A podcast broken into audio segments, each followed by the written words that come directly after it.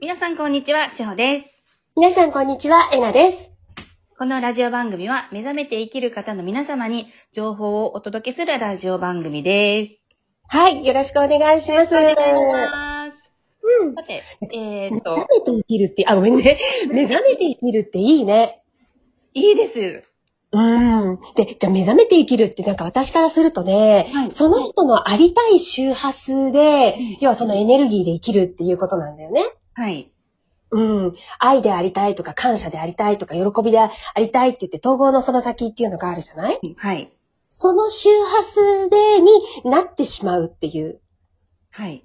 うん。そうするとさ、あのもう、その人自体がさ、発周波数が波動が、うん感謝とか愛とか優しさとかそういうエネルギーはになるから、絶対それって影響していくんだよね、周りの人にもね。うん。うん。と思います。なんか、私が思うに、うん。ダダ漏れてると思ってるんです。うんうんう んうん。守れてるってあれですけど、自分のエネルギーの地盤を守るっていう、おきルがあるんだよっていうのをエナさんから以前教えていただいたことがあって。うん。で、そのエネルギーも持ってるエネルギー、その外にはもう溢れ出てるから、うん、そう。そう。で、そのエネルギーを、あ、素敵なエネルギーですって私が吸収したら疲れちゃうんじゃないですかとか、ご迷惑じゃないですかみたいなことも言われるときあるんですけど、でも漏れてるエネルギーはいくら取っていただいても、無用なので、みたいな。うんうんうん。本当そうですよね。はい。そうだから本当にね、目覚めて生きる、目覚めた生き方っていろんな角度ではい。いるんだけど、これってね、現実をそのまま見て自分で掴み取っていくん、いくんだよっていう言い方もあるけれどい、その周波数で自分がなりたい自分に、で、いればいいってすごくいいなって、ちょっと改めて思いました、今。ね、本当にそう思います。自然だし、自由だし。うん、それこそ本当に自然体なんですよ。何者かになるんじゃなくてね。だって自分ですもんね。うん、そうです。うん、で、自分がなりたい、一番なりたい周波数、私はじゃあ感謝という周波数でいたい。素敵。ねえ、そしたらもう、あなた自体がその感謝の周波数になるから。そうですよね。うん。そしたら、もう愛の塊で生きてる感じですよね。愛と周波数っていう方は。うん。そうです、そうです。もう愛のか、まあ、結局どれをとってもこの無条件の愛のところに行き着くんだけど、言葉がどれかなだけでね。はい。うん。だから、感謝を選んでも豊かさを選んでも、結局はやっみ統合された意識という、そこの無条件の愛という周波数に、やっぱり向かっていきますね。そこに整っていきますよね。はい。うん。でも幸せですよね。でもこれに私も気づかせていただけたことがすごく嬉しくて。ねえ、この手法がやっぱり降りてきたっていうのは、もう宇宙の恩恵以外何者でもないなって思いますね。本当に感謝し、感謝しかないです。ねえ日常生活を使ってやっていくっていうのがいいですね。どこかにこもるとか、何か禁欲をするとかっていうんじゃなくてね。うん。。特別なことも何もない。そうです、 そうです。ああしなければいけないっていう制限もないし。ないです、ないです。ただ、 ないもないし。そうです。ただ、た、まあ、制限、制限は何もないですね。ただ、最初にちょっと統合を起こしていくんだっていうところに意識を癖づけるっていうぐらいですね。でもあの、うん血肉になれば、えうんそうそういただいてるように血肉になれば、うん。もうね、そこからちょっとずれようものなら気持ち悪くてしょうがないので。うん。 いうん。 ね。や、本当に、あの、ありがたいです。本当に私もありがたいです。幸せです。ね。私もです。今日もお便りをいただいてるんですか はい、まあの、幸せに浸っている場合ではなかったでした。私、幸せなけれ ば。はいよろしくお願いします。はい。えっ、と、今日もお便りいただいてます。はい。はい。えー、っとですね。読ませていただきますねうん。はい。メイプルさんからいただきました。はじめまして、はい、ネプルさん、はじめまして。えー初回から聞き続けています。ありがとうございます。毎回、ハートに響くお話をありがとうございます。こ そ。ございます。質問です。大学院で心理学を研究していますが、すごっ。統合を進めるにつれて、心のメカニズムを明らかにすることに限界、かっこ、これも自分で設定しているだけですが、かっこ、を感じます。愛、調和、感謝のせ世界を、心理学を通して伝えていければいいなと、研究を続けていますが、どうもしっくりきませんうん。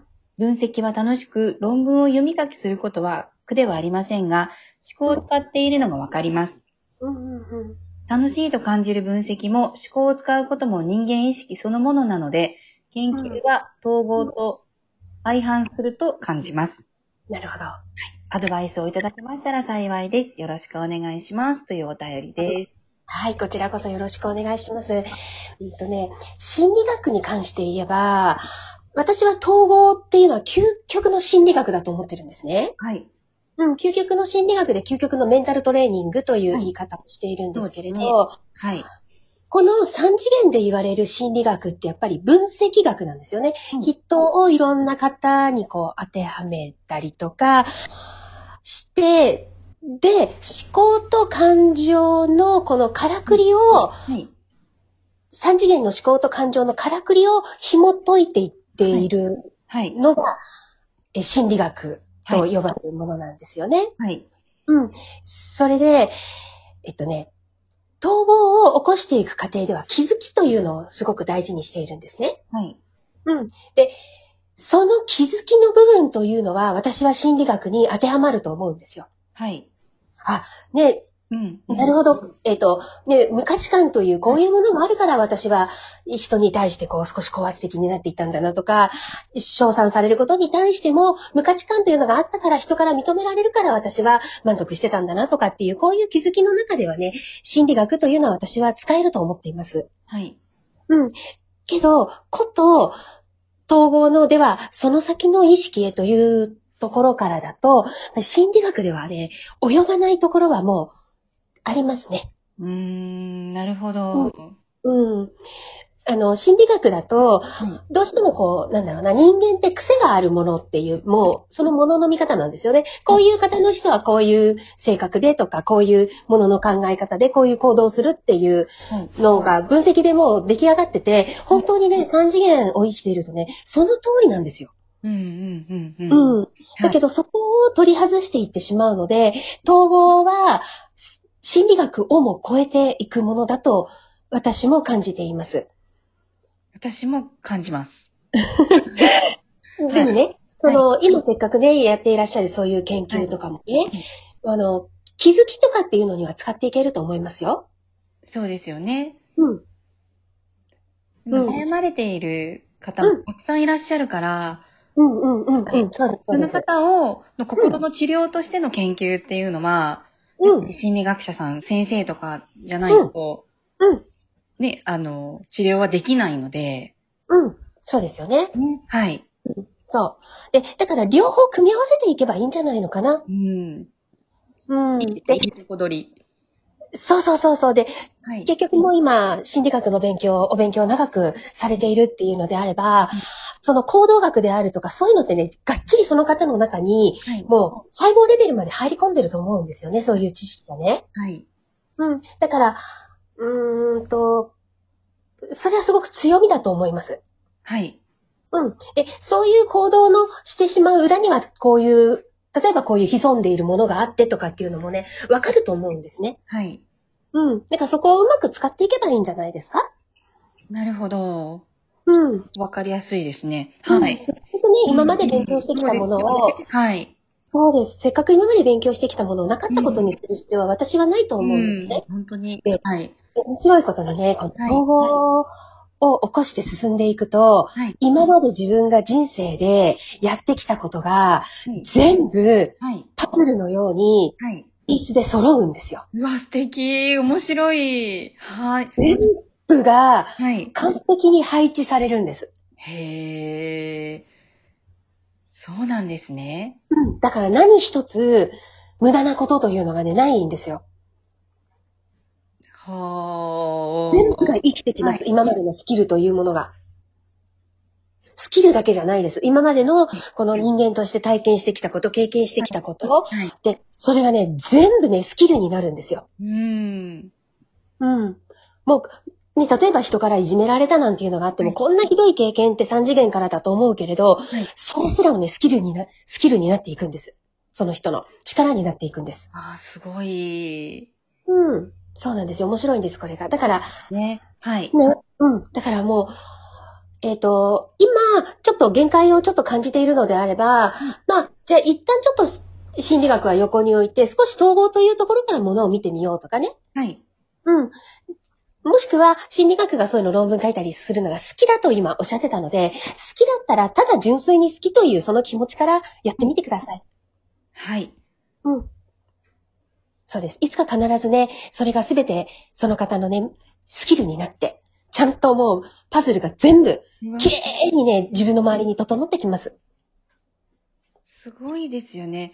いや、今き、すごいと思ったんです。いいとこ取りで、こうね、うん勉強なさってる知識と、あと統合で自分が気づかれたこと、本質の部分っていうのが、うんこう、もしアドバイスというか、こう、患者さんの前で、うん。いかようにもこう、そうなの、そうそうそう。あの、ご説明して差し上げられるというか。そうです。そして、かつ、あの、やっぱり人間ってはい、どうしても思考で理解したいはい。ものなんですよね。私たちってね。はい思考の産物って言われるようにねはい。だから、ちゃんと思考で納得するっていうことができるのはね、強みですよ。いいですね。うんこれからもっともっとメイプルさんのう仕事なり、うん今後の広がりっていうのがうん。出てくるようになるっていうことですよね。うん。その通りです。ね。うん。やっぱりね、どうしても頭で理解したいんですよ、私たちって。うん、そうですよね。そういう方まだまだたくさんいらっしゃるし。